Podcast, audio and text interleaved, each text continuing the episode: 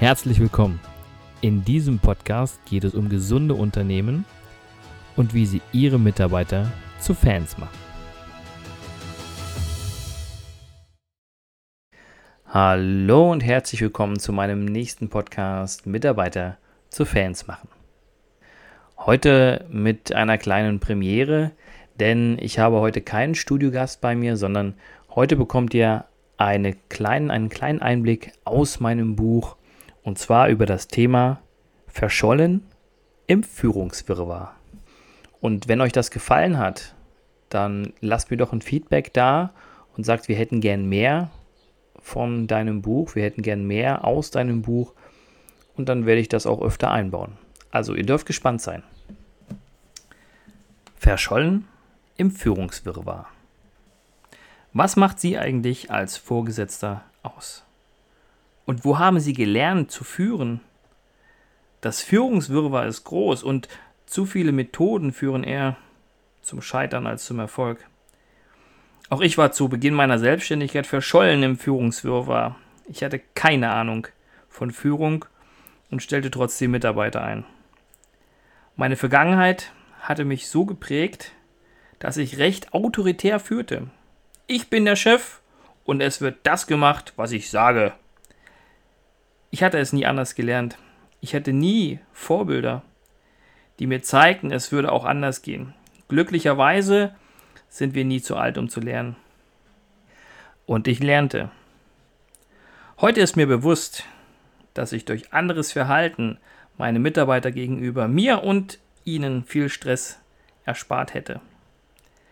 Dabei will ich gar nicht erst daran denken, welches Potenzial ich durch meine Art verschenkt habe.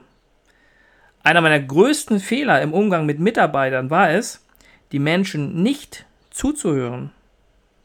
Sie hatten keine Chance, ihre Ideen und Verbesserungen einzubringen. Sie gingen einfach unter. Ich hatte immer ein gutes Team, doch hätte ich noch mehr auf meine Mitarbeiter auch gehört, hätte ich wesentlich mehr erreichen können. Mit dem heutigen Wissen gehe ich an die Mitarbeiterführung ganz anders heran. Mein Beispiel ist kein Einzelfall. Diese Art Mitarbeiter zu führen war noch bis vor einigen Jahren üblich und ist in vielen Betrieben heute auch noch üblich. In vielen Unternehmen bin ich Führungskräften begegnet, die mit ihren Aufgaben hoffnungslos überfordert waren.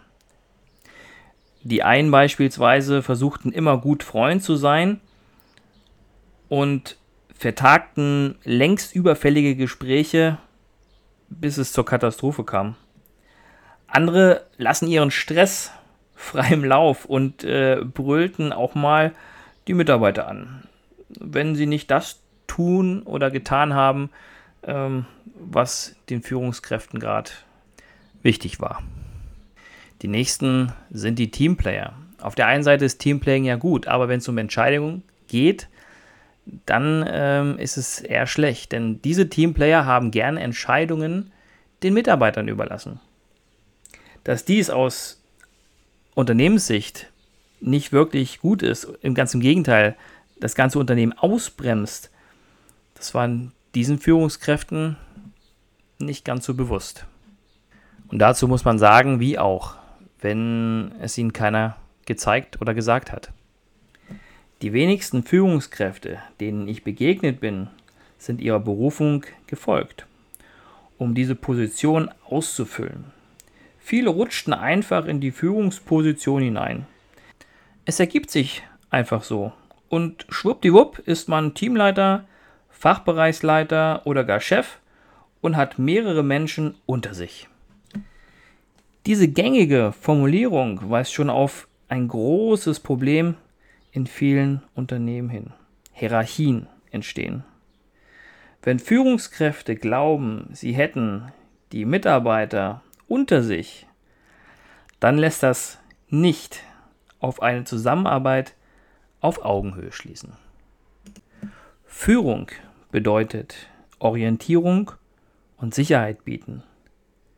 Leiten, lenken, steuern, vorangehen, lotsen oder auch anfeuern sind einige Synonyme, die sich zu führen finden lassen. Anbrüllen, klein machen, manipulieren, bewerten, drängen, aufzwingen, befehligen oder bevormunden gehören allerdings nicht dazu. Doch nur in den seltensten Fällen bekommen wir wirklich erklärt, wie wir uns selbst und andere wertschätzend und gewinnbringend führen. Weder in der Schule noch im Studium wird empathisches Führen gelehrt. Mittlerweile gibt es einige Ansätze, das Unternehmertum an sich stärker in den Fokus zu rücken. Dort geht es dann darum, echte, weiche Faktoren zu etablieren und Menschen sinnvoll auf ihre Führungsrolle vorzubereiten. Doch der heutige Stand, zumindest in deutschen Unternehmen, sieht noch anders aus. Die Wissenschaft hat zahlreiche Führungsstile auch mal definiert, doch sind wir doch mal ehrlich, es gibt keinen perfekten Führungsstil. Vielleicht noch mal ein kleiner Ansatz, um die richtigen Führungskräfte zu finden. Wie haben Sie die ausgewählt? Ihren Teamleiter, Ihren Projektleiter, Ihre Führungskraft? In den meisten Fällen zählen doch im Vorrang die harten Faktoren, oder?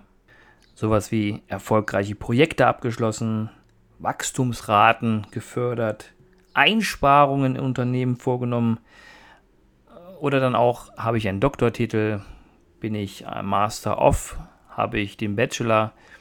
Also alles solche Faktoren sagen gar nichts über die Führungsqualität des Menschen aus.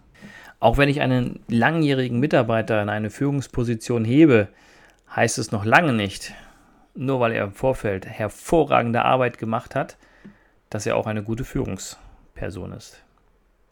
In den meisten Fällen geht es ja schon los, wenn ich Stellenausschreibungen lese, die Führungspersonen oder Führungskräfte suchen.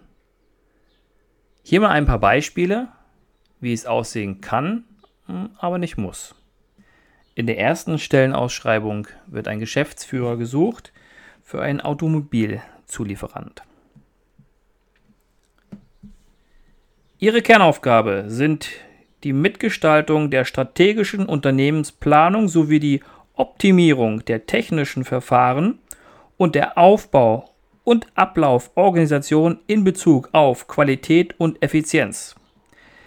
Sie entwickeln die Fertigungstechnik und Prozesse weiter, erarbeiten Investitionsplanungen und sorgen für eine erfolgreiche Umsetzung ihrer Entscheidungen.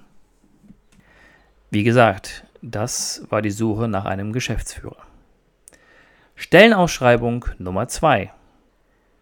Zum nächstmöglichen Zeitpunkt suchen wir einen Geschäftsführer, männlich, weiblich, divers, mit hoher unternehmerischer Kompetenz. Ihre Aufgaben in Abstimmung mit dem ehrenamtlichen Vorstand und dem Aufsichtsrat sind Sie mitverantwortlich für die Leitung, Steuerung, Organisation unserer Genossenschaft. Im Mittelpunkt stehen die Verantwortung für den erfolgreichen Vertrieb unserer Weine sowie die Erschließung neuer Märkte. In der nächsten Stellenausschreibung wird ein Teamleiter gesucht. Und diese klingt wie folgt. Leitung und Koordination des Hardware-Entwicklungsteams. Einstellung und Abstimmung von Hardware-Terminplänen für die Entwicklung, Überwachung des Entwicklungsergebnisses. Zum Beispiel Qualität, Kosten, Termine, Aufwandsschätzung und Ressourcenplanung des Hardware-Entwicklungsteams. Mitarbeit bei den Konzeptionen von System und Hardware Unterstützung des Projektteams bei der Abstimmung der technischen Anforderungen mit Kunden und Zulieferern. So, das waren mal drei Beispiele, die sehr auf die harten Faktoren bei der Bewerbung, beim Recruiting ähm, den Bewerbern nahegelegt werden. Und ja, vielleicht ist es vermessen zu glauben, dass Recruiting nicht anders funktionieren kann. Doch dann habe ich eine Stellenausschreibung gefunden, wo ich gesagt habe, hm, es geht auch anders. Du bist leidenschaftlicher Apple-Fan und liebst es, diese Leidenschaft mit anderen zu teilen. Du bist bereit, den einzigartigen Service-Stil von Apple zu erlernen und dir anzueignen. Du zeichnest dich durch ausgeprägte soziale Kompetenz aus. Du bist hilfsbereit, einfühlsam und kannst gut zuhören. Dann bist du hier genau richtig. Dies war eine Stellenausschreibung von Apple Deutschland für einen Verkaufsleiter eines Apple Stores.